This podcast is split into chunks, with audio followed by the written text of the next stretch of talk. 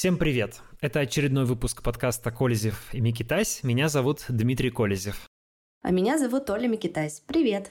Привет! Мы записываем этот э, подкаст, как последнее время всегда, в онлайн, в режиме стрима, иногда общаясь с чатом нашей трансляции на YouTube. И сегодня собираемся разговаривать про несколько важных тем, которые нас зацепили на этой неделе. Поговорим про новую империю, которую строит Владимир Путин или возрождает Владимир Путин, и, кажется, уже, ну, не скрываясь об этом, говорит о таких своих планах.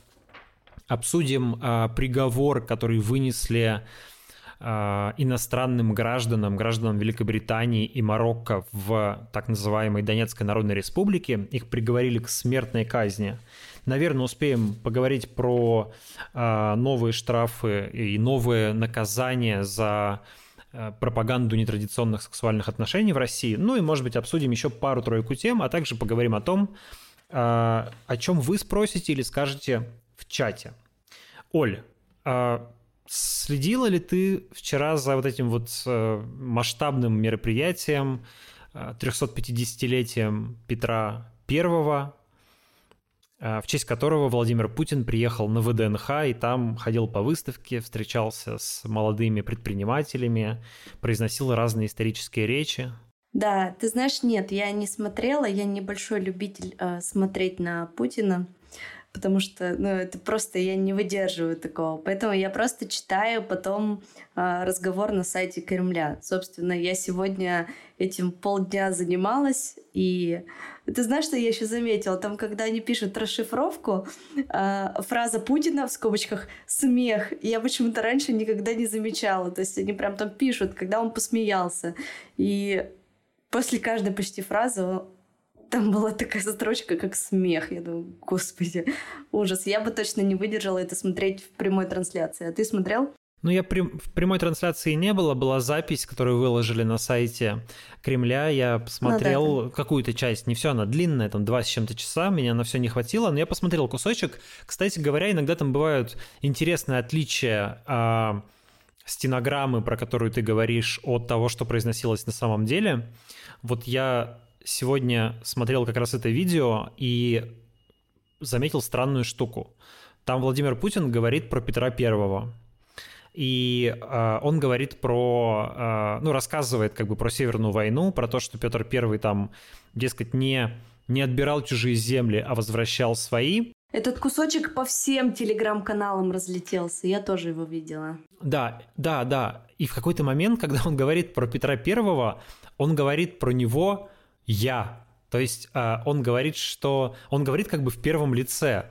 И ну, то ли он так оговорился, потому что он как бы уже дальше думал про продолжение фразы и хотел сказать, что вот я точно так же, как Петр Первый, дескать, ничего чужого не забираю, только возвращаю русские земли. Но звучало так, как будто бы, как бы он себя реально считает Петром Первым. Я выложил потом этот кусочек в Твиттер и э, в Телеграм, и люди там писали, что это какой-то, какая-то психиатрическая больница. То есть вот как люди есть, которые себя Наполеоном представляют, так Владимир Путин, возможно, себя представляет Петром Первым. Ну или у меня есть подозрение, что, может быть, у него есть какая-то мистическая концепция о том, что в нем переродились вообще все русские цари. Он ведь себя сравнивал ну, не напрямую, но как бы давал нам понять, что вот и князь Владимир вроде как, как что-то близкое ему. Не зря же у Кремля поставили памятник князю Владимиру.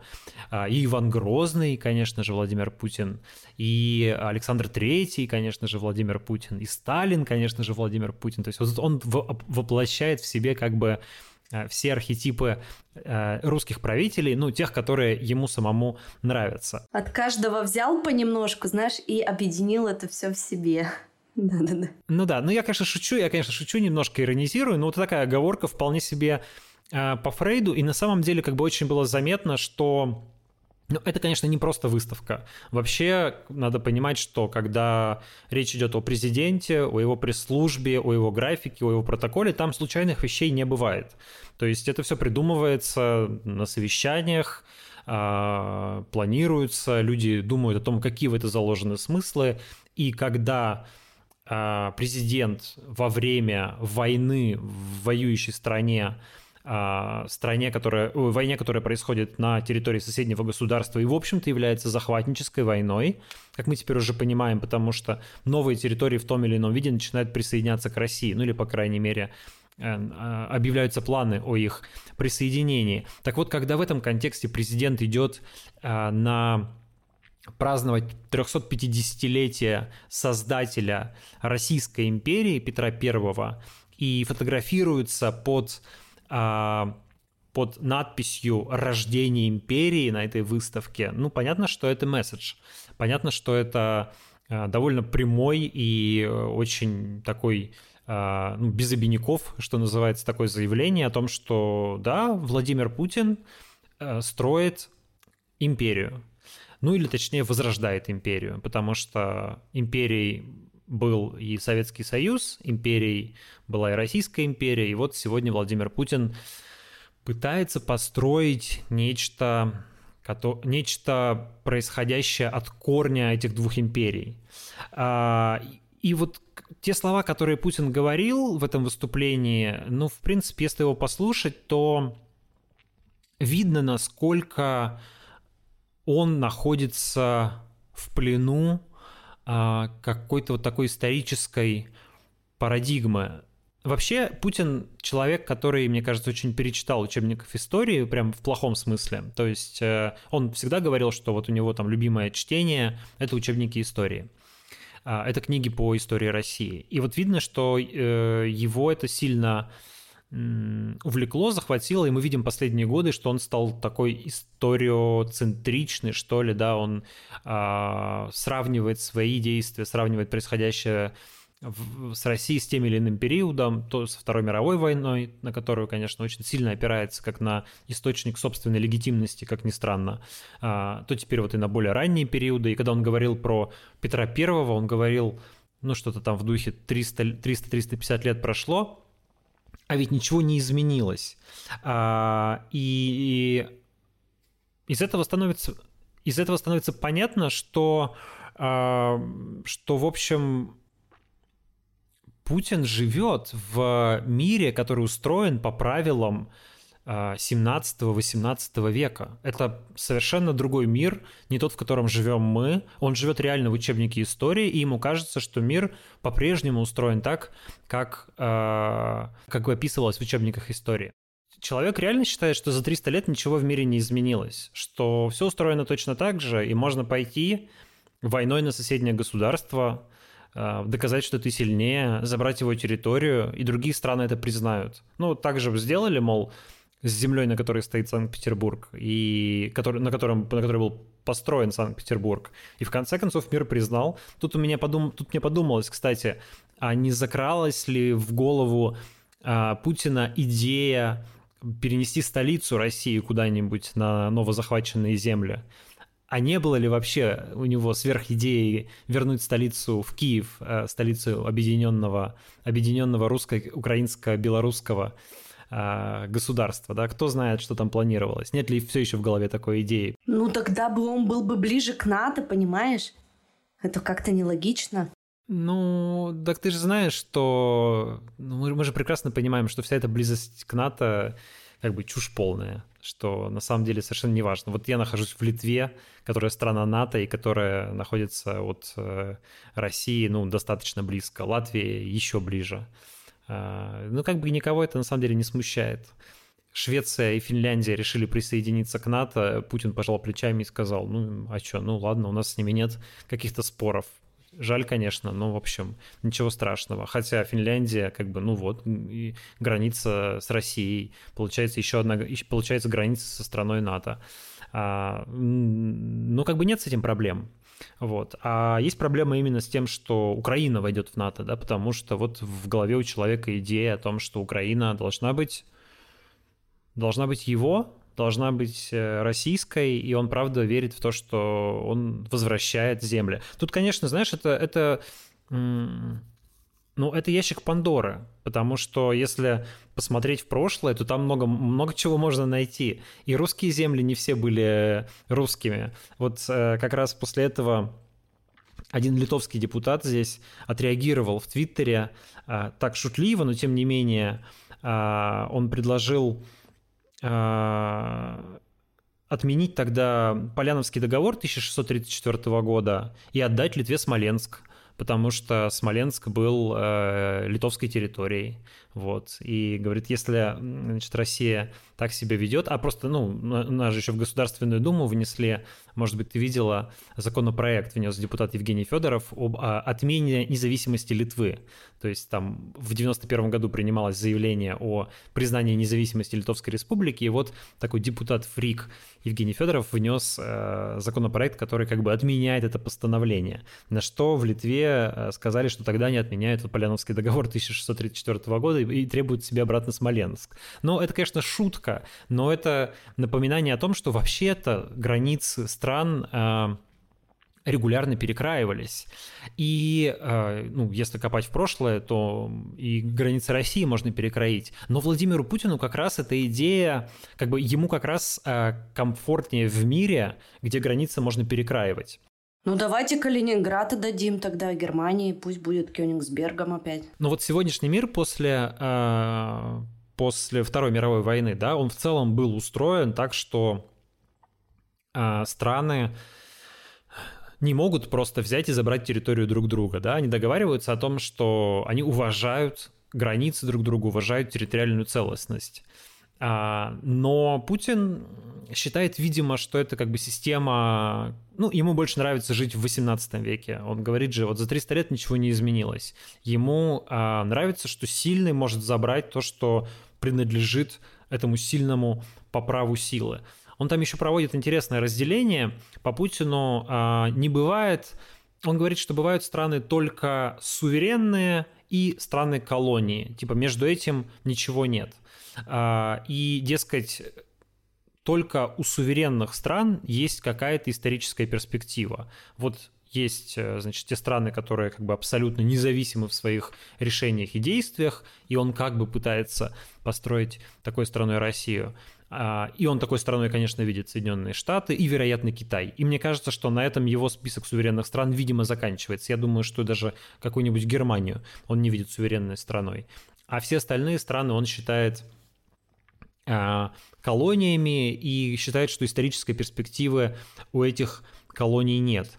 Но вот тут как раз, знаешь, хочется вспомнить, ну вот ту же Швецию, а, с которой Петр воевал в Северной войне. Швеция проиграла Северную войну. И насколько я а, знаю из разговоров со шведами, они вообще считают поражение в шведской войне Э, большой удачи для своей страны. Потому что тогда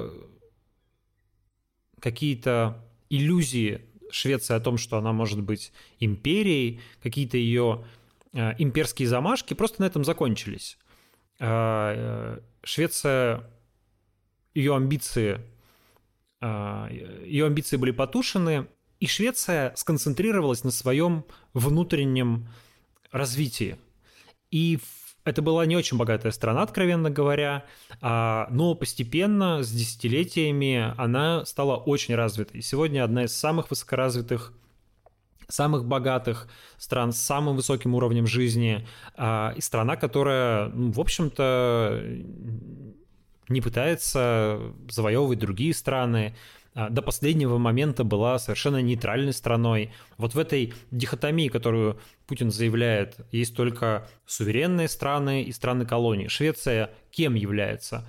Страной колонии, он считает, но и тогда он говорит, что у нее нет исторической перспективы. Но интересно было бы спросить, вот э, жителей Швеции. Считают ли они, что у их страны нет исторической перспективы?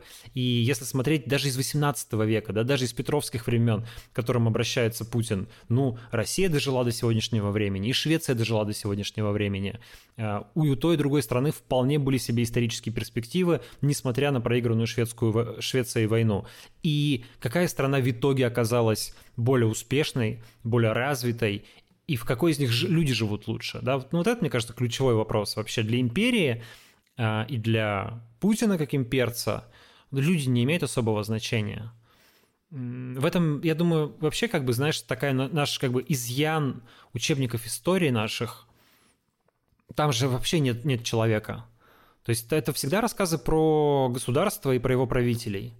И вот про земли. как раз про да, земли, про да. земли, да. Да, да, да. Слушай, я вот помню, конечно, ну и, и, и ты, когда со школьной скамьи это читаешь, впитываешь, ты ведь действительно, у тебя начинает так работать э, мозг, и ты начинаешь так представлять себе историю, что вот кто, молодец кто? Молодец правитель, который укреплял государство, который собирал земли, который увеличивал территорию, который, э, значит, расширял страну, вот все эти правители у нас молодцы. Вот даже Иван Грозный, вот он, конечно, там каким, в каких-то местах негодяй, потому что был жестокий тиран, но, смотрите, Казань брал, Астрахань брал там и так далее.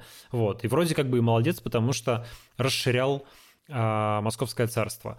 И, а, живого человека во всех этих учебниках истории нет. Никому как бы не интересно и не важно, как, жи, как жили люди а, при том же Петре, да, отличный же пример Петр Первый. Человек, который всегда в учебниках российской истории идется с жирным знаком плюс. Ну, не знаю, может быть, в университетских учебниках есть оговорки, что там и реформы. Первый, э, первый этап реформ был противоречивым и не очень-то эффективным.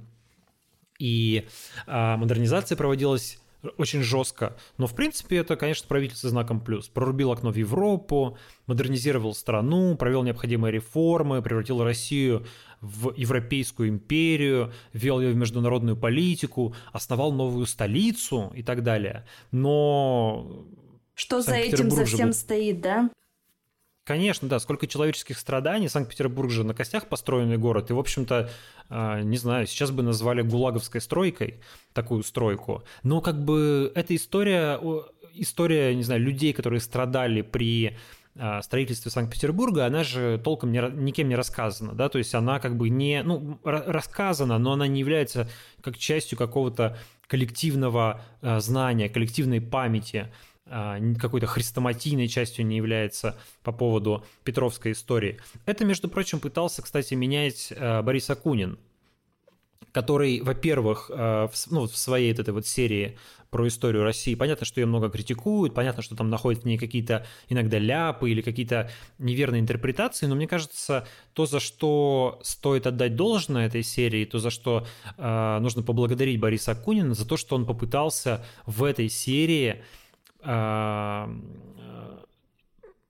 что в ней есть человеческое измерение, да, что мы можем иногда посмотреть на то, как шла история глазами простых людей, а они были счастливы, а им было хорошо, а, и к историческим книгам у него же каждый раз прилагаются еще художественные книги, построенные на как бы вот этом историческом материале. И вот там как раз, ну, понятно, что это fiction, понятно, что это вымысел, но а, а, сеттинг исторический реальный. И, как правило, вот эти книжки художественные акунинские, они как раз показывают, а как, собственно, простой человек как на нем отражались все вот эти вот исторические перипетии, которые, которые вокруг происходили. И если мы читаем, значит, а, ну вот такими путинскими глазами учебник истории, то там происходили какие-то замечательные вещи. Империя расширялась, укреплялась, прирастала новыми землями, и как бы все это остается а, в истории с большим знаком плюс.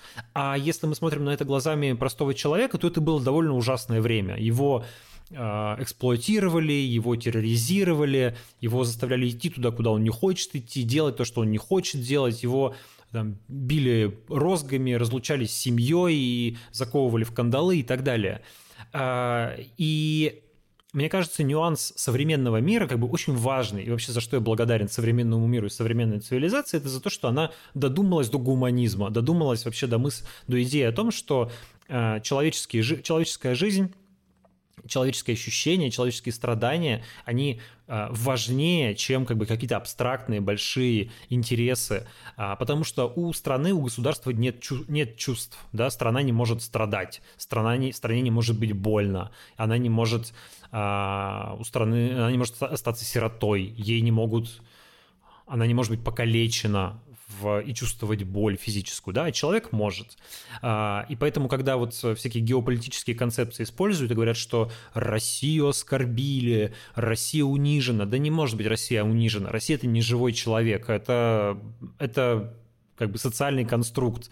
А, а вот живой человек может страдать. Ему может быть больно, плохо, а, он может плакать и так далее. И я-то думаю, что как раз даже наш взгляд на историю настолько изменился, что я надеюсь, я надеюсь, что э, правители нашего времени, правительство нашего времени и страны нашего времени будут оценивать э, не потому, Э, как они прирастали территориями или как они там что-то в себе укрепляли, а то, насколько высок был в них уровень жизни, насколько хорошо жили люди, насколько они были счастливыми. У Путина, кстати говоря, ведь ну, обычно и была такая риторика, несмотря на то, что на, на все то, что он делал, он как бы говорил, что, помнишь, самое важное – это рост уровня жизни, это наша самая главная цель повторялось семья, годами. Семья, дети, традиционные ценности. Ну, семья, дети, традиционные ценности – это как раз немножко про, э, про другое, да, а вот,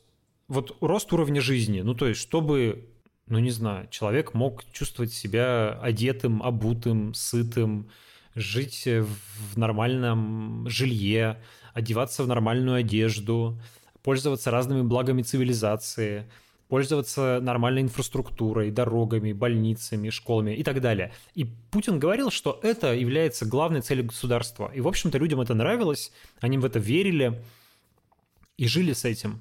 А 24 февраля выяснилось, что у государства оказывается какие-то совсем другие цели. Что оказывается, нам, значит, кровь из носу нужно взять Северодонецк. Зачем?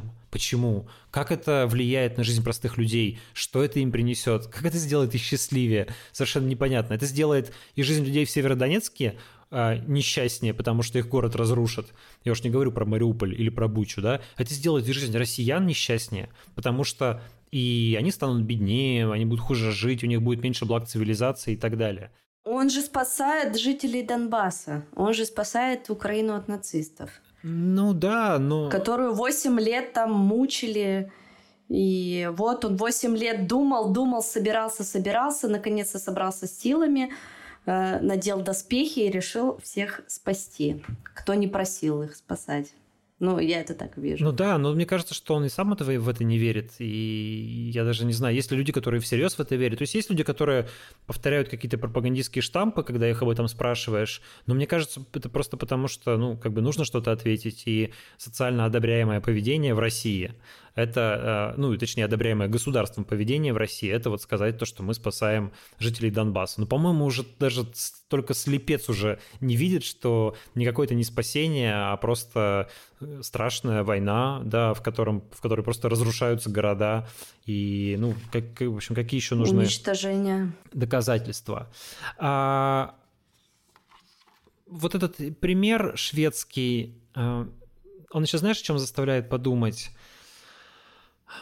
О том, чем будет для России победа в этой войне и чем будет для нее поражение. Вот есть такой штамп, что, ну, дескать, нельзя, нельзя желать своей стране поражения, даже если, а, даже если война неправедная, несправедливая, но все равно, дескать, ну, это же твоя страна. Вот как ты к этому относишься? Ты желаешь России в этой войне победы или, или поражения? Мне кажется, ответ очевиден. И я тоже, я много думала об этом. И на самом деле, вот сейчас ты провел аналогию со Швецией. И я думаю, что поражение для нее будет как раз, наверное, лучшим выходом из этой ситуации. Потому что вот этот имперский, да, победить, вот как этот имперский дух и вот этот дух победительства после э, Великой Отечественной войны, да, Второй мировой войны, он вот, они на нем, понимаешь, они живут, это как будто их такой транквилизатор. вот мы самые лучшие, мы там э, лучшая у нас армия, э, лучшее вооружение. Ну то есть, а тут им просто покажут, что как бы нет, ребят, у вас не лучшее вооружение, у вас не лучшая армия, и вы наделали кучу ошибок, вы просто уничтожаете земли, вы убиваете мирных жителей. Ну, то есть, мне кажется, будет в этом случае, конечно, даже на пользу. Но сейчас меня могут закидать камнями, назвать не патриотом своей родины, но здесь можно быть... Э, нужно разделять понятия. Есть патриот своей родины, да, а есть патриот своей страны. Я патриот своей родины, но я не патриот своей страны сейчас в том э, состоянии, в котором она сейчас находится. А я не понял разницу между патриотом Родины и патриотом страны. Поясни мне, что ты имеешь в виду. Ну, ну ты знаешь, Родина для меня это скорее место, где я родилась, место, где я жила, это люди, это моя семья, это, это природа, а страна — это какое-то больше вот как раз государство, политика. Вот я это так для себя разделяю. Ну, тогда я предлагаю разделить лучше не э, родину и страну, а, ну, как раз страну и государство. Да, можно так. Или проще сказать страну и власть. Да, можно что... так сказать. Я думаю, что посыл в любом случае э, понятен, да, и... А вот ты сам как бы себе ответил на этот вопрос? А, я совершенно уверен, что если э, Россия потерпит поражение в этой войне, то это в конечном счете будет благом для России. Потому что, во-первых, э, поражение в войне но если это не война на уничтожение страны, а это не война на уничтожение России, да, это война на уничтожение Украины. Поражение в этой войне будет означать, во-первых, лишь то, что Украина не будет уничтожена. Мне бы лично не хотелось, чтобы она была уничтожена. Во-вторых, а, поражение в этой войне не будет означать, что Россия будет уничтожена. Да? Россия продолжит существовать, и а, ну, так как мы граждане России, и я люблю Россию, то я желаю, чтобы она существовала и дальше, чтобы ей было хорошо. Поэтому поражение в этой войне никак не угрожает э, России, оно угрожает Владимиру Путину и угрожает его режиму. Вот я думаю, что а, от этого Россия вполне могла бы избавиться, вздохнуть с облегчением и жить дальше. Но, э, в общем-то, нам история как раз показывает много примеров, когда поражение в войне а, подталкивало страну к реформам, к необходимым. И, ну, например, Наверное, самый известный пример – это Крымская война а, середины XIX века, которая в чем-то очень похожа на нынешнюю войну, потому что к ней Россия подходила как бы с иллюзией какой-то своей боеспособности, эффективности, экономической мощи, военной мощи. А на деле оказалось, что э, и компетенции не хватает, и экономика слабая, и перевооружаться давно нужно было, и коррупция там, и так далее, и так далее. И война была проиграна. А, но это подтолкнуло Россию к реформам. И стало понятно, что дальше так жить нельзя, что а, теперь, после такого поражения, еще одна такая война может быть уже как раз оказаться гибелью для страны. И ведь э, оппоненты, другие державы, э, а тогда они были в первую очередь оппонентами, это как раз тот мир, в котором живет Владимир Путин, э, и оппоненты увидели, что Россия слаба, и, и, и могли, там, не знаю, напасть, могли, ну, в общем, могли воспользоваться этой ситуацией. Поэтому нужно было проводить реформы. И эти реформы в конечном счете пошли на пользу стране. Они были запоздалыми, конечно, они были недостаточно последовательными, а, не той глубины, которая, может быть, э, следов... которой бы хотелось. Но, тем не менее, было освобождено крестьянство, а, была проведена судебная реформа и так далее, и так далее. Давно, давно назревшие изменения совершились. И в России сейчас тоже есть огромное количество давно назревших изменений, а, которые, может быть, могут произойти, если произойдет поражение, если это поражение будет горьким и заставит о чем-то задуматься. Потому что если Россия а, выиграет тем или иным способом, то ведь ничего хорошего не будет. Ну, будет а, дальнейшее усиление авторитаризма. Санкции, думаю, сохранятся в том или ином виде. Может быть, они где-то, где-то частично будут ослаблены после прекращения огня, но в целом никакого динамичного, энергичного развития у России не будет. Вот Владимир Путин, опять-таки, на этой встрече с с молодыми предпринимателями, но он там встречался, он был на ВДНХ, посмотрел на эту выставку 350-летия Петра Первого, а потом сел встречаться с а, молодыми предпринимателями, которых там Росмолодежь подогнала, такие проверенные, лояльные все. Вот. И он там сказал, дайте еще 10 лет, и Россия, Россия будет жить лучше. Но мне кажется, уже даже никому не смешно. Человек 20 лет у власти и говорит, дайте еще 10, и вот тогда заживем. А, по-моему, он уже сам понимает, как это фальшиво и плохо звучит.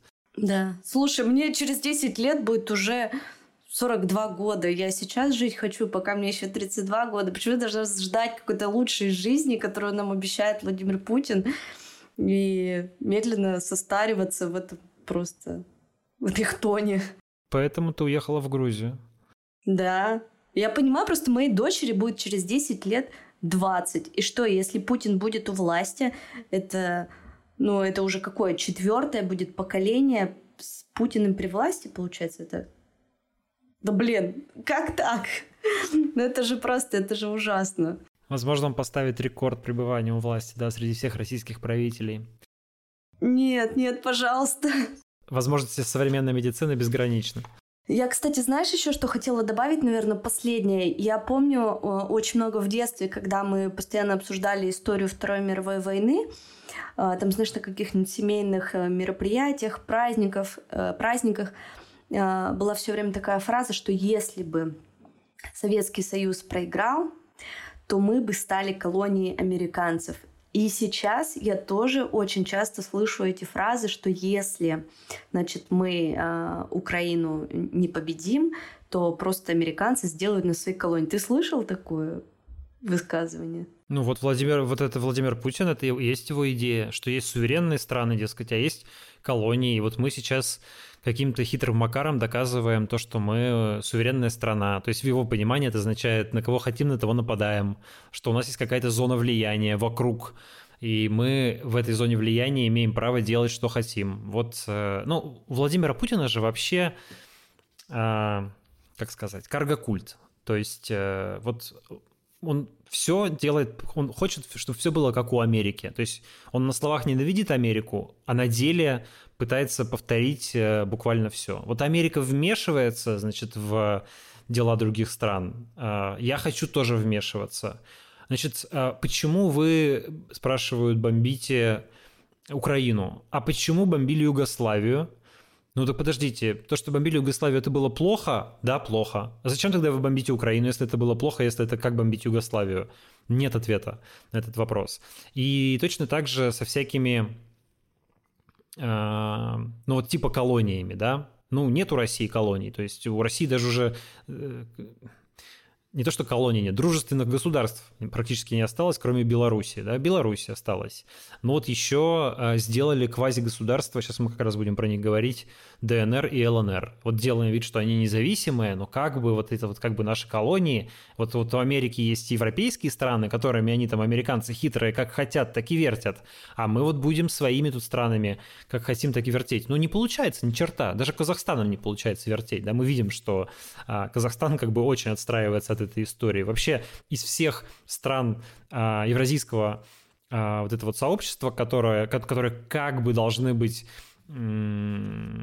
как, как бы должны быть э, ориентированы на Россию, лояльны России, поддерживать ее, в том числе как военные союзники, УДКБ и так далее. И мы же видим, что из всех этих союзников а, только, только Лукашенко поддерживает агрессию против Украины. Ведь ни одна другая страна не поддерживает, а некоторые откровенно занимаются все более антироссийскую позицию. Вот сегодня читал, что там Азербайджан а, высылает из страны двух российских журналистов, ну, не, журналистов, правильно сказать, сотрудников российского пропагандистского СМИ, «Спутника».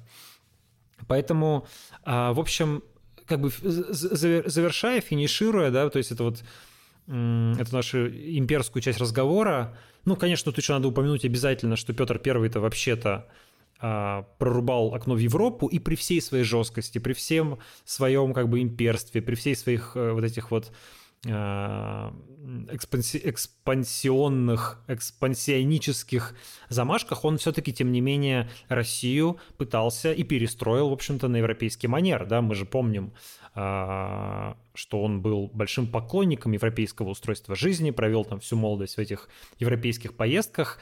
И Россию переустроил к большой э, нелюбви, к большому недовольству многих, кто находился тогда в России, в том числе э, людей, людей у власти, в том числе элит российских, да, он переустроил ее на европейский манер. Э, и не только переустроил ее в государственном смысле, но и принес европейские технологии, принес европейские знания, привез европейских специалистов, и это дало России мощный boost, позволило ей достаточно долго вот на этом импульсе развиваться, сохраняя этот тренд. Что сделал Владимир Путин?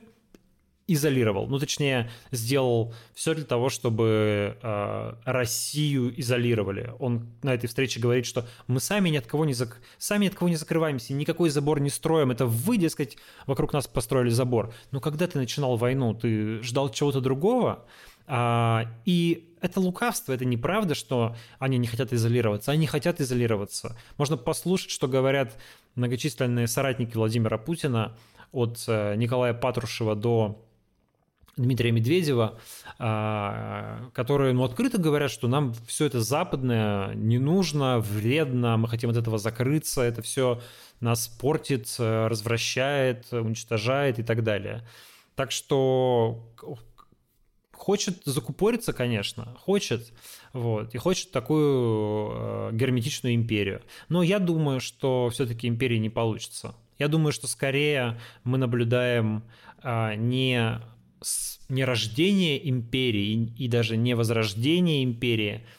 Крах империи? Ну, как бы да, я думаю, что мы продолжаем, на самом деле наблюдаем э, продолжение 91 -го года. То есть мы наблюдаем до развал Советского Союза, до развал, если угодно, и Российской империи. Э, империи же прекратили свое существование в мире в 20 веке, да, в основном. А, а а Россия осталась имперской, по сути. А, ну вот сейчас, видимо, доразваливается, и, наверное, еще будет доразваливаться дальше. И это какая-то вот такая судорожная попытка а, человека из 20 века, Путина, вот это вот схватить и и удержать, Украину удержать, не дать ей стать европейской, демократической и э, рыночной, Беларусь удержать, не дать ей пойти на европейский путь и так далее. Но думаю, что в конечном счете не получится. Думаю, что мы все-таки наблюдаем просто какой-то вот такой последний, э, наверное, последний, может быть, предпоследний, не знаю, но какой-то имперский спазм. Поэтому во всякие э, страхи о том, что вот, дескать, Россия сейчас там захватит Украину, а потом дальше пойдет захватывать э, Польшу, Литву, Грузию, Казахстан, там еще кого-нибудь, я совершенно не верю. Думаю, что и на Украину-то сил не хватит, а на другие страны, тем более страны НАТО, уж и подавно. Да. Так, ну знаешь, как он э, закончил свой очень длинный вступительный диалог, как раз монолог на этой встрече. А, он сказал, на этом я фонтан закрываю свой.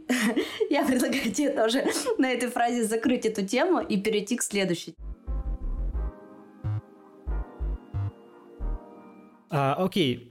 Смертный приговор трем военнослужащим иностранцам, которые воевали против России а, на стороне Украины. Двое из них граждане Великобритании, один гражданин Марокко. Да, давай я немножко про них этим да, скажу. Процессом. Да, давай. Да, все трое заключили контракт с ВСУ еще до начала войны.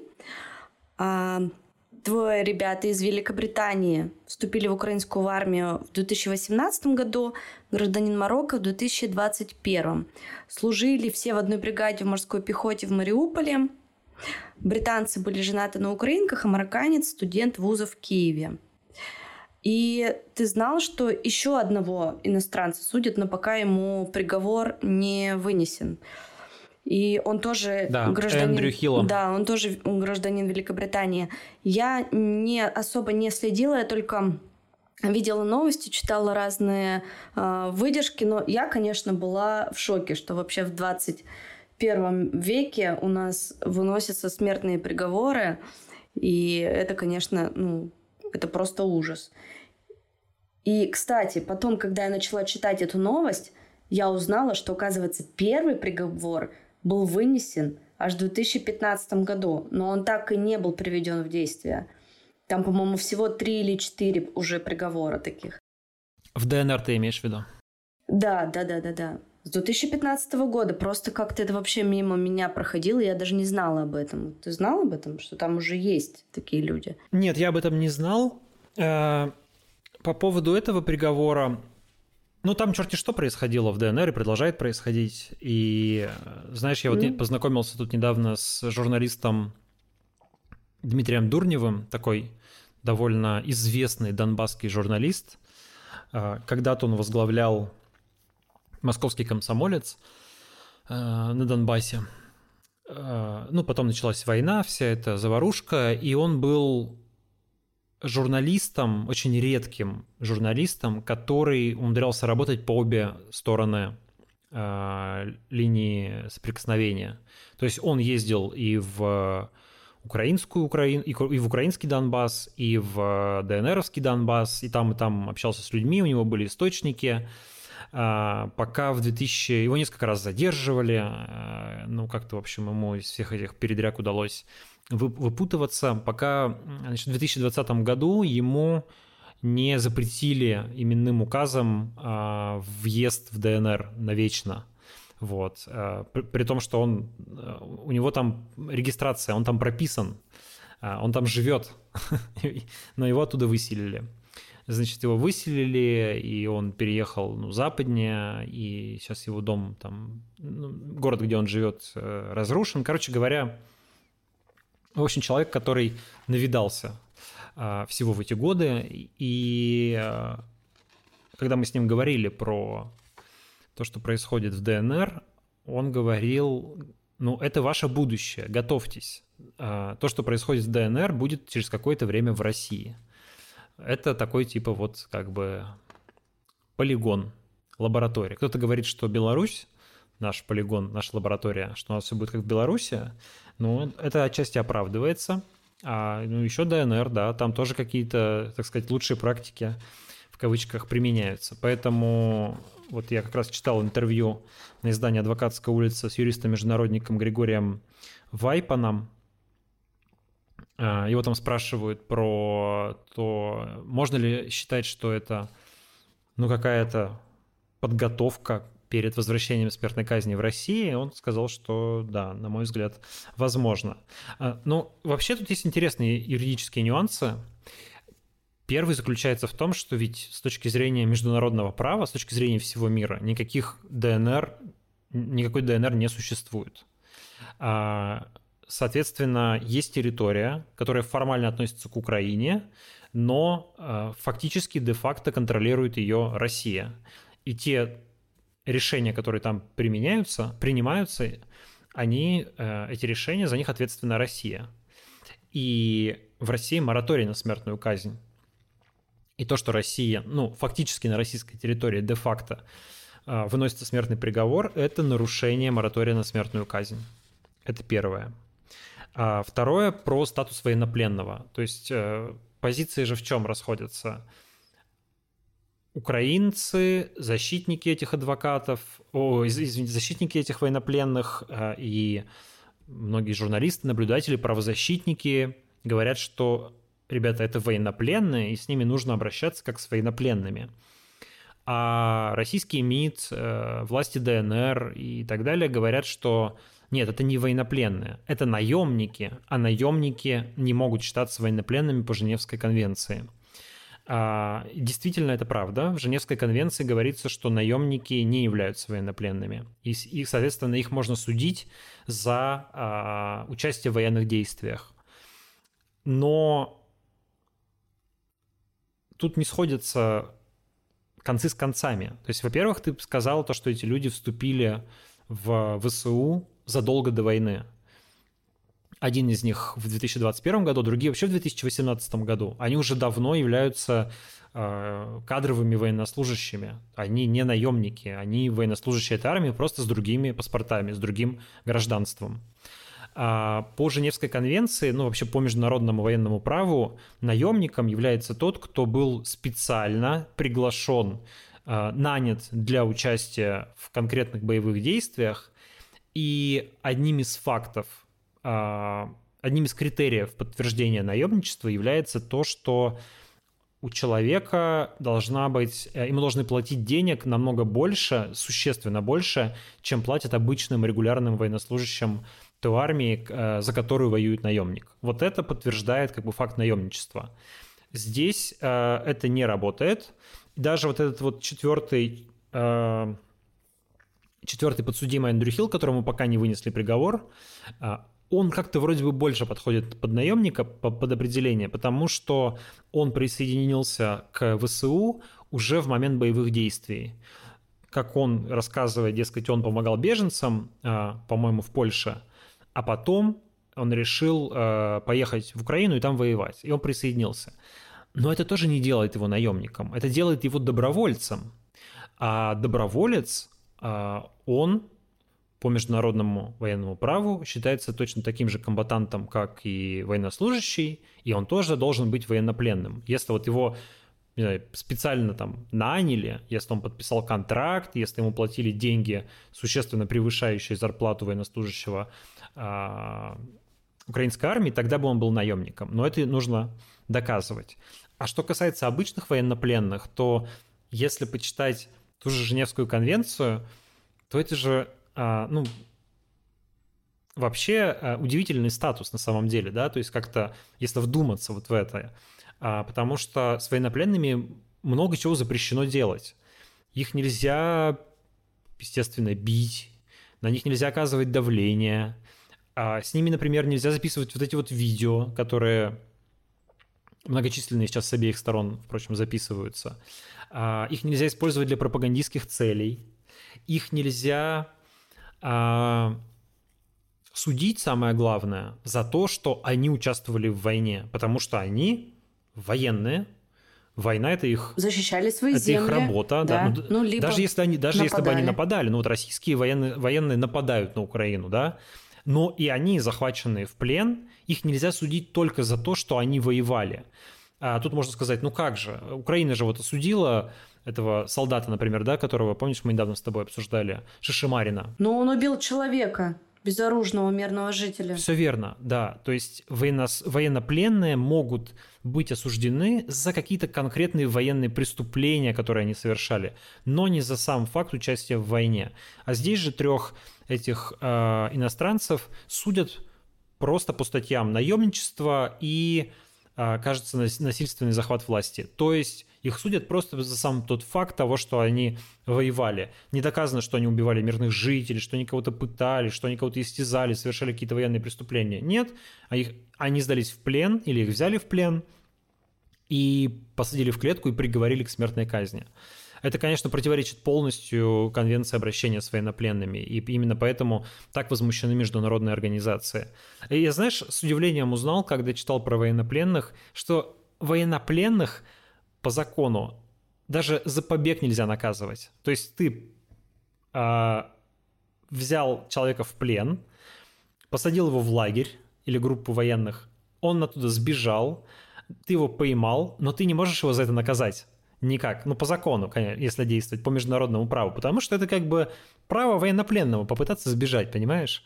А, это удивительный факт. Ну, а кто сейчас у нас вообще действует по, по правилам на самом деле? Ну, ну, вот, ну мы же говорим ну про, ну, да. про, какие, про Женевскую конвенцию. Э, их же, этих же людей не убили просто так в лесу, да, выстрелом в затылок, а устроили какую-то имитацию судебного процесса. Понятно, что это все липа и цирк э, и театр, но, ну, как бы вы же вот пытаетесь как- как-то это все юридически обосновать, какие-то законы, уголовный кодекс ДНР какой-то там используете. Ну вот, давайте посмотрим на международное право, что там написано. Там написано совершенно другое.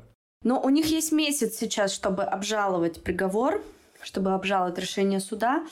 А, ты как думаешь просто, как будут развиваться события? Мне кажется, это, знаешь, такой типа шантаж. Кого? И они просто вот шантаж европейских стран. Ну да.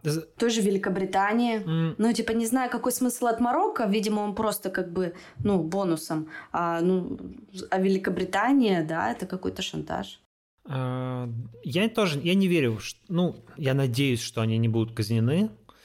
А, я тоже думаю, что это скорее какой-то элемент торговли страхами и ужасом, который вообще характерен для России, потому что ее главный экспортный товар, что страх, конечно. А, ничего мы не умеем производить так хорошо, как страх. И это продается а, более или менее.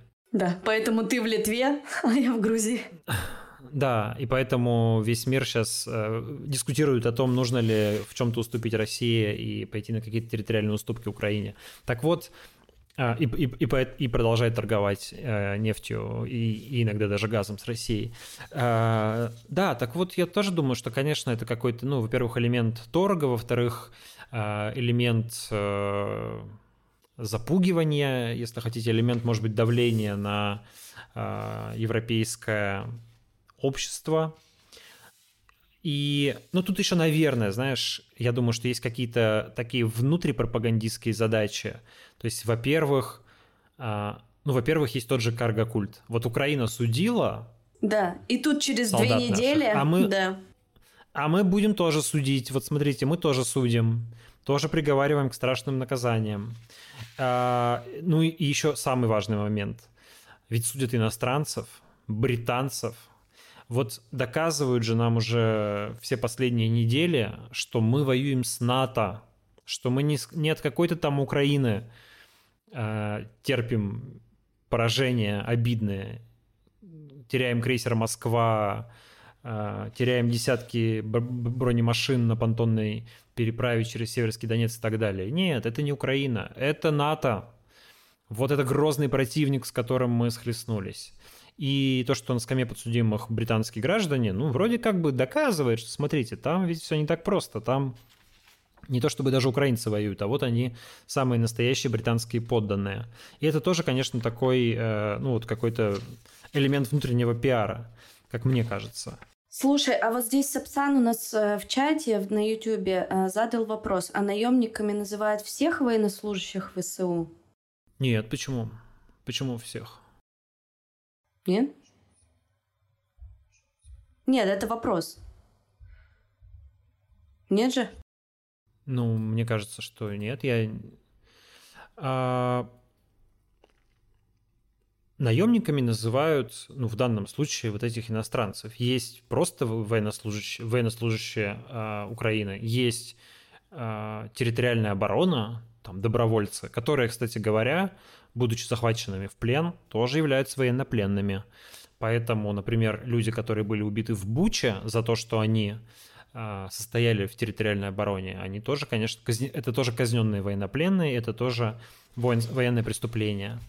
А, ну, а наемниками наемники тоже а, могут быть. Я не знаю, есть ли они в украинской армии. Украинская армия говорит, что за нее воюют не, наемники, а добровольцы.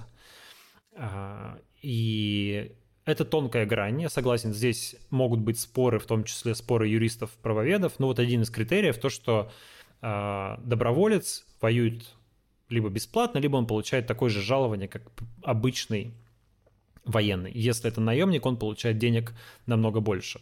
Наемники совершенно точно воюют за, Укра... за Россию. Это мы прекрасно понимаем, потому что ЧВК Вагнера там во всей красе. Мы тут недавно узнали из-за э, гибели одного из пилотов, что, оказывается, у ЧВК Вагнера уже даже есть собственная боевая авиация, свои истребители, на которых летают добровольцы. Это совершенно удивительно. Мне тут рассказывали историю, что представители ЧВК Вагнера уже в регионах ездят на стрелки, а, как вот, знаешь, раньше ездили там, когда, когда-то бандиты, да. потом там чеченцы, там еще кто-то. А сейчас вот говорят, вот человек, вот с Урала просто слышал рассказ, делят какой-то там карьер, приезжают на стрелку ЧВК Вагнера, люди с автоматами, в экипировке, вот прямо, вот прямо как с войны практически. И, в общем, выглядят серьезнее спецназа ФСБ. А чего они на стрелке ездят за карьер? Почему они не в Украине? Ты знаешь, как эти? Ну, не знаю. Много задач у людей разнообразных. Надо и в Украине повоевать, и в африканских странах, и там, и сям, и еще вот э, карьеры на Урале поделить. Большая сила выросла, кстати говоря. И вот, э, не знаю, случится, случится завтра что-то с Владимиром Путиным, э, и что-то в России начнется какая-то борьба за власть. И тут у нас будет Рамзан Кадыров со своей гвардией. Рамзана Кадырова. Секунду буквально да. впишусь. Чего недавно, он тебя так развеселил? Недавно просто смотрела его видео, где он назвал Путина говнокомандующим. Я очень смеялась. Ты не видел это видео? Я видел. Ну, а говорил, ну, дикция такая у человека. Ну, что вы все к нему привязались? Ну, человек не очень хорошо говорит по-русски. Ну, так вот он сказал. Он, у него еще всякие дефекты речи есть. Но он же не специально. Ну, чего вы все так смеетесь? Ну, это было, это, это было очень смешно и прямо очень правдиво. Слушай, а напоследок, расскажи мне, ты, от, ты следила за самой, э, даже не знаю, как сказать, самой, ну, такой скандальной, желтой одновременно и какой-то очень всех взволновавшей историей про то, что публикации в журнале Париматч про специальных э, сотрудников ФСО, которые за Владимиром Путиным убирают его. Э, я читала несколько, да, таких э, пабликов, несколько выдержек, и видела одно видео, это было датировано 2019 годом, где сначала несколько человек в ФСО вышли, потом еще какой-то человек с чемоданчиком, а потом уже сам Путин вышел. Да, это ви- видео, которое снял, по-моему, корреспондент BBC, и он там подписал его, что типа Путина в туалет водят 6 человек. Ну, это 2019 год. Это, по-моему, в Германии, по-моему. Ну, а почему? Не помню. Ты, ты, ты думаешь, с ним только сейчас стали ходить с чемоданчиком? Так Нет, почему раз... эта история сейчас вскрылась э, на дворе 2022 год? Почему в 2019 об этом не говорили? Потому что про это написал Паримач, и сейчас Владимир Путин всех интересует, поэтому про это написали. Там еще Михаил Рубин участвовал, а, журналист э, издания «Проект», которое в России было признано всеми, всем, всем, чем только можно, от иностранного агента до нежелательной организации. Вот, и, в общем, да, они вот эту вот историю раскопали, которая не дает покоя вообще уже просто второй день. Людям все реально обсуждают э, говно Путина. Второй день в соцсетях, в Твиттере. Э, но я, надо, надо сказать, что я верю. Я тоже верю. Я ну верю да, в эту штуку. Это... Во-первых, мы знаем, мы знаем, как Владимир Путин э, щепетильно относится к биологическим следам. Он сам не раз про это говорил, что вот враги собирают биоматериал. А, во-вторых, мне, а, откровенно скажу, мне еще несколько лет назад, года, наверное, три назад, или даже четыре. Вот именно такой слух рассказывали. Ну, как бы его было никак не проверить, и типа я просто посмеялся, что специальные люди, которые забирают все из туалета за Путиным, сказали, ну да, вот так вот как бы есть. И, э, но потом Фарида Рустамова, журналистка, у себя опубликовала еще как бы follow-up к этому э, тексту, тексту по рематч, э, в котором объяснила, что там на самом деле, ну, как бы все не так вульгарно, как вы представляли, не то чтобы сходил президент в туалет, а потом человек с мешочком идет и, извините за подробности, вылавливает, что там есть специальный биотуалет, в котором как-то все это, в общем, не знаю, герметично там потом упаковывается и, в общем, увозится для того, чтобы не досталось недругам. Но там, кстати, интересная информация еще о том, что за Владимиром Путиным везде вытирают, э, чтобы он не взял там, да, где-то там потрогал что-то, вот э, след оставил, чуть-чуть потной ладони, потом приходят специальные люди, протирают. Из чашки где-то, не дай бог, попил, а, чашечку забрали с собой или тщательно протерли. Но мы знаем, что он в последнее время всегда пьет э, из термокружки, да, носит свою, чтобы реально врагам не, досталось э, биоматериал. И заботится ДНК, об экологии. Потому что по ДНК заодно. можно... Да, потому что по, по ДНК можно отследить а, болезни, Альцгеймер, не Альцгеймер, значит, можно отследить, а, можно найти родственников по ДНК поискать, вот, много чего можно, в общем, так делают. Но вот у той же Рустамовой написано в тексте, что, в общем-то, и западные лидеры страдают такой же штукой, что как бы это в их протоколы безопасности тоже якобы входит. Поэтому про Путина, конечно, смешно, вот, и все, все смеются, но э, вполне возможно, что это какой-то такой пикантный, не то чтобы очень обсуждаемый, но, в общем, стандартный протокол для э, лидеров крупных государств, суверенных государств. Наверное, э, президенты колонии, наверное, себе такого позволить не могут, а вот если ты президент суверенного государства, да еще и империи, то уж, конечно, у тебя есть полное право, чтобы за тобой ходил специальный человек с чемоданчиком в Ну туалет. вот нам написали в чатике, что у Брежнева вроде как тоже был такой человек. Я не исключаю. Да, тоже мне тоже писали, что типа еще с советских времен такая штука, но не знаю. Знаешь, я придумал сегодня, что я бы хотел посмотреть такой фильм. А, сюжет такой: спецагент западной разведки, кто-то типа Джеймса Бонда, получает задание украсть фекалии Путина и э, он отправляется в Россию и сражается там с отрядом ФСО, который э, это защищает. На яхте. На яхте, на яхте Шахаризада, возможно. Да-да-да. Да. И потом в конце происходит финальная битва, а, в кульминационный момент. Чемоданчик летает из рук в руки и в какой-то момент раскрывается, и конец. конец. Слушай, ты, ты можешь написать э, Дане Голованову, предложить ему сюжет. Сюжет кино. Это надо да, выше замахиваться, это надо куда-то сразу в Голливуд с этим идти. Вот. Но, в общем, мне кажется, тема очень богатая. И очень еще интересно, мне всегда интересно, как вот эти вот люди, ну, типа Константина Кудрявцева, который застирывал трусы Навальному, или вот эти вот люди, которые вот эту операцию делают, как они, ну, что они что-то рассказывают дома там своим родным, близким, типа, папа, чем ты занимаешься? А он такой, обеспечиваю безопасность президента – или, а, а может быть, кто-то из этих людей станет или уже стал губернатором? Мы же не знаем. У нас же много бывших охранников стало губернаторами. Ну вот недавно. А кто... Недавно как один стал ми- министром да. чрезвычайных ситуаций. А кто знает, кто из них чем занимался, понимаешь? Поэтому я стал по-другому смотреть сейчас на людей во власти, вот особенно вот этих людей из ближнего круга Владимира Путина, конечно, всякие мысли теперь меня посещают. Ну что? Давай перейдем к следующей теме. Давай. Мне кажется, мы давно прямо этот э, тема не смешная и вообще повестка не смешная, но иногда прям так хочется немножко посмеяться. Ты о чем? О, ну, вообще о той повестке, которая сейчас есть, вроде думаешь, блин, ты ведешь новости, идет война, вообще происходит в мире ужас. И вы тут обсуждаете какие-то темы, еще позволяете себе смеяться, но это, знаешь, такое. Смех — это форма, способ Защиты снять, снять напряжение, конечно, да. Но понятно же, что все мы в ужасе от того, что происходит. Но что, что нам, как, как нам сбрасывать напряжение, кроме как... Ну, можно еще плакать, конечно, но, а, наверное, было бы странно, если бы мы с тобой оба в стриме зарыдали. Поэтому плачем. Не, у меня уже слез никаких не осталось, плачем, если честно. Да, Я мы... давно уже не плакала. Плачем мы на премии у психотерапевтов, а в стриме смеемся.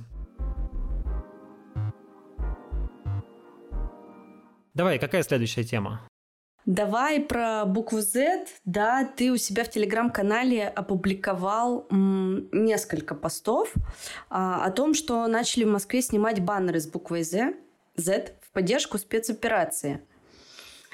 И я решила, знаешь, что сделать? Спросить у своих подписчиков из разных городов России, из разных регионов, как у них дела с этим обстоят, потому что мы с тобой уже три месяца не были в России. На самом деле, там я смотрю сторис у своих друзей, понятно, что тоже не видно, что там на улицах происходит. Поэтому решила прям спросить у людей. Могу несколько историй зачитать из разных регионов. Давай. Вдруг там уже вообще все хорошо. Никаких Z, никаких V. Сегодня, кстати, про Z и V, еще, извини, маленькую штучку. Сегодня же сообщили, что в Госдуму внесут законопроект, который запрещает использование иностранного языка в вывесках. Да, да, вот как они с этим будут бороться? А как, да, то есть, а как, а как, а как Z, Z и V использовать тогда, если иностранный язык в вывесках запрещен? Что-то тут не клеится. Ну давай, что тебе рассказали твои подписчики? Давай, есть Москва, значит, баннеров много на выезде, в центре не очень. Есть световые штуки во все, э, во все огромное здание около гостиницы «Украина». Огромная буква Z. А я еще спрашивала об эмоциях людей, что они по этому поводу пишут. И многие пишут, что их тошнит от этого и очень бесит и злит. А, кстати, гостиницу «Украина» вроде бы не переименовали. И я еще спросила, помнишь, говорили, что вывеску вроде сняли, поменяли? Ну вот моя знакомая подписчица сказала, что вроде вывеска даже на месте. И гостиница пока на месте. Так, дальше. Очень много сообщений было из Санкт-Петербурга даже вот фотография у меня есть, если получится ее вывести. Это метро Адмиралтейское. А, вижу каждый день в метро Z-свастику из георгиевской ленты. Все все еще вызывает гнев. На улицах баннеров нет и на авто почти не вижу. Росгвардия разве что ездит на машинах, где на бамперах и окнах каких-то скотчем налеплена эта буква. Еще редко встречаются на стенах, но их быстро сами люди перекрашивают. Напрягает все еще, привыкнуть к этому не могу и не собираюсь. А, много пишут, что в метро э, прямо обилие этих букв, и многие даже перестали ездить на метро из-за этого. Читал как раз на It's My City интервью с э, журналисткой а, Мариной Говзман, которая уехала в Израиль сначала, а теперь вернулась. И как бы делится впечатлениями о том, что она увидела в Екатеринбурге. И она тоже говорит, что не, как бы не пользуется общественным транспортом, потому что не может себя заставить войти в автобус, на котором буква Z налеплена. Ну вот, в нашем родном Екатеринбурге как раз. Меньше не стало с началом войны, замечаю также. Весь общественный транспорт на клейках очень напрягает на каждой двери в подземный переход, по крайней мере на ботанике. На Синхе огромный баннер э, так и висит, в глаза бросается. Немного на машинах. Ужасно все это бесит. А, из Екатеринбурга много было, ну, соответственно, потому что я из Екатеринбурга, и, видимо, люди тоже оттуда большинство писали. А, из Кирова есть сообщение. В центре города на здании общественного пространства огромные буквы Z высотой этажа в три висят второй месяц. Недавно кто-то порезал, потом заштопали. В, целых, в целом букв стало меньше, остались только на общественном транспорте и мусоровозах. Вызывает недоумение скорее, когда это личный выбор человека, типа на футболке или на балконе. Блин. Ну, то есть то, что это на государственных каких-то штуках, уже никого не удивляет. Кто, конечно, додумался на мусоровозах повесить букву Z, это же надо было как-то принять такое решение. Вот прям где-то же на совещании собрались и такие. Так, вешаем букву Z на мусоровозы на все. Слушай, а знаешь, такое есть еще а, ну, наверное, не знаешь, family look такое понятие, когда мама и ребенок, например, или вся семья э, одевается в одном цвете и идет, значит, на фотосессию или просто ходит. Вот из Краснодара написали. Даже дети ходят в этих дебильных костюмах. Шортики и футболочки с буквой Z. Ребенок еле ходит, а уже с папой family look. Ну, то есть уже прям производство family луков наладили. Ужасно. А, в Татарстане. В середине мая приезжала в Заинск или Заинск, не знаю, могу ошибаться. Это милипизерный город в Татарстане. Там были зеты на баннерах и вроде у кого-то то ли на машине, то ли на футболке. Но все шутили, что это Z for Заинск. В Казани альметьевские лабуги не замечала, в Ярославле видела, но только на 9 мая. Что-то еще, по-моему, было интересное. А, ну можете вот. написать, кстати, нам, нам в, чате, в чате можете написать, э, как у вас в городе обстоят дела с зедами, много их, мало их, что там с ними происходит. Ну вот последнее, наверное, еще зачитаю интересно. Я стараюсь не обращать внимания. На дорогах меня прямо бесит эти наклейки на тачках. Так и хочется подойти и сказать, ты что тут сидишь, иди родину защищай. Но только... Но они только на наклейки способны, чмошники. Вот есть, есть у меня тоже такие чувства. Я тут недавно увидела видео, и как в поезде это было, или в электричке, может быть, ты тоже видел, как взрослый мужик, ему где-то лет 30-35, подходит к мальчику с рюкзаком, с детским, с желто-голубым, и начинает на него кричать, потом выхватывает у него рюкзак, бросает его на землю. Но больше меня, знаешь, что удивило? Что кто-то стоит снимает это и даже не заступился за ребенка. Там ребенок примерно, ну, лет 10-11, может быть. Какой ужас. Я, я видел этот ролик. Ну, дебилов, конечно, хватает. Но действительно, вопрос самый главный, как бы, ребята, вы все за спецоперацию. Отлично. А, объявлено, объявлен призыв добровольцев. Более того, наши замечательные власти убрали верхний возрастной лимит. Сейчас человек в любом возрасте может отправиться, помогать своей родине, освобождать Украину от нацистов и бандеровцев. Чего, значит, вы сидите, наклеите буквы Z и одеваете в них детей?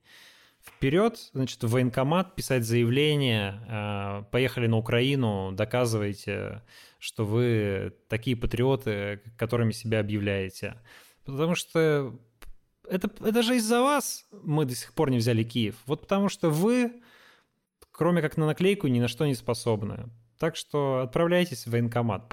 Самое отвратительное вообще, что есть, это э, люди, которые поддерживают войну и при этом в ней не участвуют, не хотят участвовать. Им хочется, чтобы кто-то там где-то другой погибал, проливал кровь, им как бы они посмотрят на это с дивана, там, не знаю, по телевизору, почитают про это в интернете, порадуются, повозмущаются, скажут «Эй, молодцы!»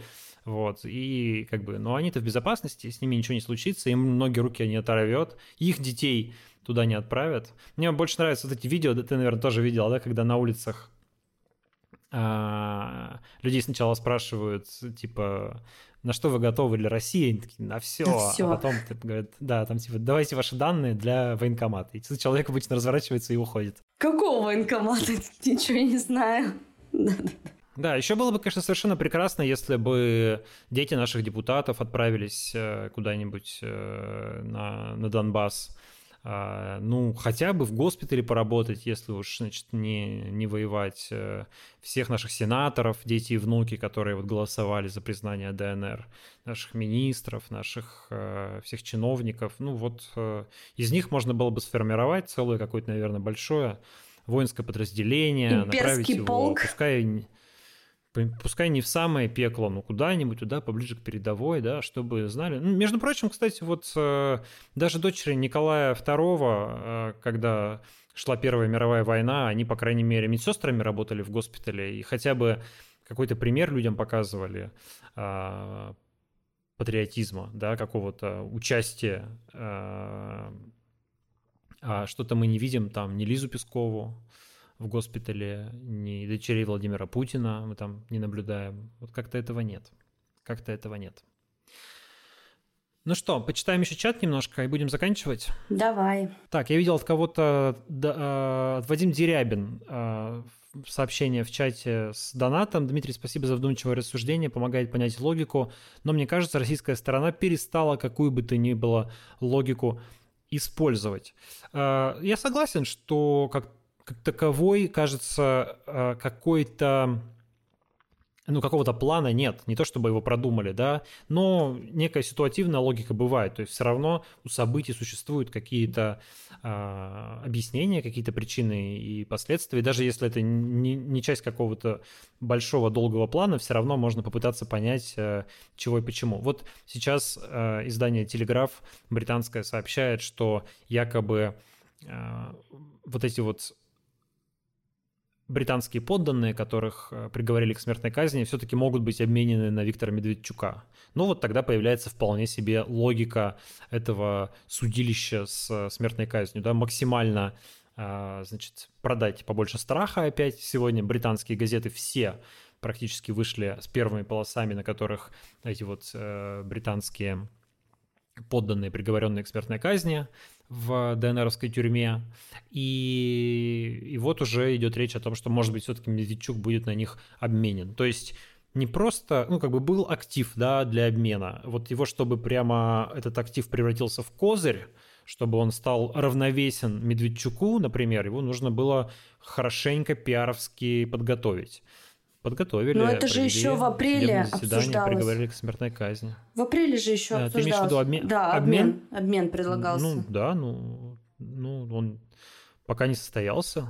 Так что вот, люди готовятся. Увеличивают свои переговорные позиции.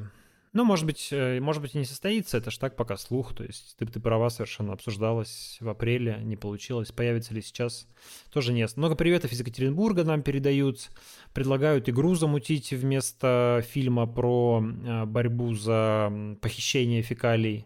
Кстати, да, в выходные будет э, Z-марафон в Екатеринбурге в нашем с тобой. Z-марафон, да, будет в Екатеринбурге. Кстати, про Z. Пользуясь случаем, давай-ка, особенно для тех, кто слушает наш подкаст, кто слушает вот это вот все в качестве подкаста, ну и не только для них, а, я еще хочу рассказать, что мы же здесь запустили в Екатеринбурге новый подкаст, который называется «Жить не по лжи». А, в чем суть? Люди, самые разные люди, в основном екатеринбуржцы, но мы подразумеваем, что там будут не только екатеринбуржцы, рассказывают о том, как они в сегодняшних сложных условиях, ну и вообще в сложных условиях нашего непростого мира стараются оставаться честными людьми и как бы действовать, э, ну, как-то по совести и по чести. Вот как раз одним из героев там стала девушка, которая пытается бороться с огромным баннером Z на фасаде своего вуза, архитектурного университета. И довольно занятная история, то есть она, когда стала против этого протестовать, ее жизнь превратилась просто в полный какой-то вот калейдоскоп разных событий. То есть ее там вызывали к ректору, приводили туда каких-то героев спецоперации, в кавычках, которые там ей что-то рассказывали, значит, какую-то ужасную конспирологию. К ней приходили полицейские, ее там пытались отчислить. Короче говоря, ну, такая довольно интересная история. И вот там самые-самые-самые разные истории. Как раз, по-моему, э, то ли сегодня, то ли вчера вышел еще один подкаст про э, екатеринбуржца Олега Новоселова, который собирается, который изучает истории репрессированных, такой человек-мемориал, знаешь, как бы вот работает со всеми этими, с этой темой, и он довольно интересно рассказывает про то, как выглядели доносы и какими были доносы тогда в 30-е годы, и ну, как-то сопоставляет их с сегодняшним днем. Поэтому особенно, если вы с Урала, ну, не только если вы с Урала, подкаст «Жить не по лжи» в, на всех э, стриминговых платформах, кроме Яндекс Музыки, там его по некоторым причинам пока нет. Угу. Ну вот, и Spotify не работает, слушайте. к сожалению, в России тоже. Ну и Spotify, да, к сожалению, в России не работает. Вот. Э, что касается нашего подкаста, то я хочу напомнить, что у нас есть, э, во-первых, у нас есть Patreon – это для тех, у кого иностранные карты. Во-вторых, у нас есть Boosty для тех, у кого российские карты. И в-третьих, есть э, Apple подкасты, где можно подписаться на платные выпуски, и вы поддержите наш подкаст таким образом, а мы вам будем записывать э, бонусный контент. И уже это делаем, уже вышло довольно много бонусных выпусков, и скоро обязательно появится еще один. Ну и тем, кто смотрит этот стрим, поставьте лайк, ближе к концу, чтобы тем, кто будет смотреть его в записи, YouTube рекомендовал, и наших зрителей стало немножко побольше. Да, лайк, как там говорится, лайк, колокольчик, это дети у меня говорят, подписка, да, комментарий. Да, и все прочие вещи. Ну что, давай, наверное, на этом закругляться. Полтора часа мы с тобой разговаривали. А, друзья, спасибо, что вы были с нами, спасибо, что смотрели или спасибо, что слушали, спасибо вам за ваши донаты. Давай-ка, кстати, я прочитаю те, кто еще отправлял донаты. Это Геннадий, а, аноним, аноним, аноним. Ну и вот еще один донат из чата я прочитал. А, пишите нам, в разных соцсетях. Э, подписывайтесь на Олю в Инстаграме, на меня в Телеграме, в Твиттере, в Инстаграме тоже, где хотите, подписывайтесь. Не забывайте, если вы вдруг не подписаны на этот YouTube-канал, то тоже подписывайтесь на него. И услышимся с вами через неделю, в пятницу, в это же самое время, в этом же самом месте или в субботу, если вы слушаете подкаст, или в пятницу, если вы смотрите стрим. В общем, все по графику. Да, спасибо, Дима. Очень рада была тебя видеть. Мы прям с тобой пропустили прошлый пятничный стрим. И как-то я даже поняла, что... Я забыл за это извиниться, да. Что я скучаю. Да, да, я просто уезжал. Да. И мне прям очень нравятся эти встречи с тобой. Я как будто бы, знаешь, э, я сейчас стала намного меньше читать, э, смотреть новости, это правда. То есть я, например, если раньше целый день я скроллила с утра до вечера, что происходит, то сейчас это происходит все-таки ближе к вечеру, там я выделяю на это час-полтора и стараюсь максимально э, не погружаться в новостную повестку в течение дня. Это мне помогает совсем не разрушиться и постоянно, знаешь, не плакать, не переживать. Но по нашему стриму я скучаю, потому что здесь не только новости про войну, но и какие-то обычные житейские бытовые вещи мы тоже с тобой обсуждаем. Сегодня даже успели посмеяться, это очень здорово. И я эти моменты сейчас особенно подмечаю, потому что смеха в жизни на самом деле не так много сейчас, к сожалению. Вот, спасибо тебе большое. Спасибо. Хотелось бы, чтобы, конечно, война закончилась, и мы могли смеяться с какой-то более легкой душой, поэтому по традиции завершаем наш подкаст призывом «Нет войне, мир Украине и свободу России», и прощаемся с вами со всеми до следующего раза. Пока. Пока.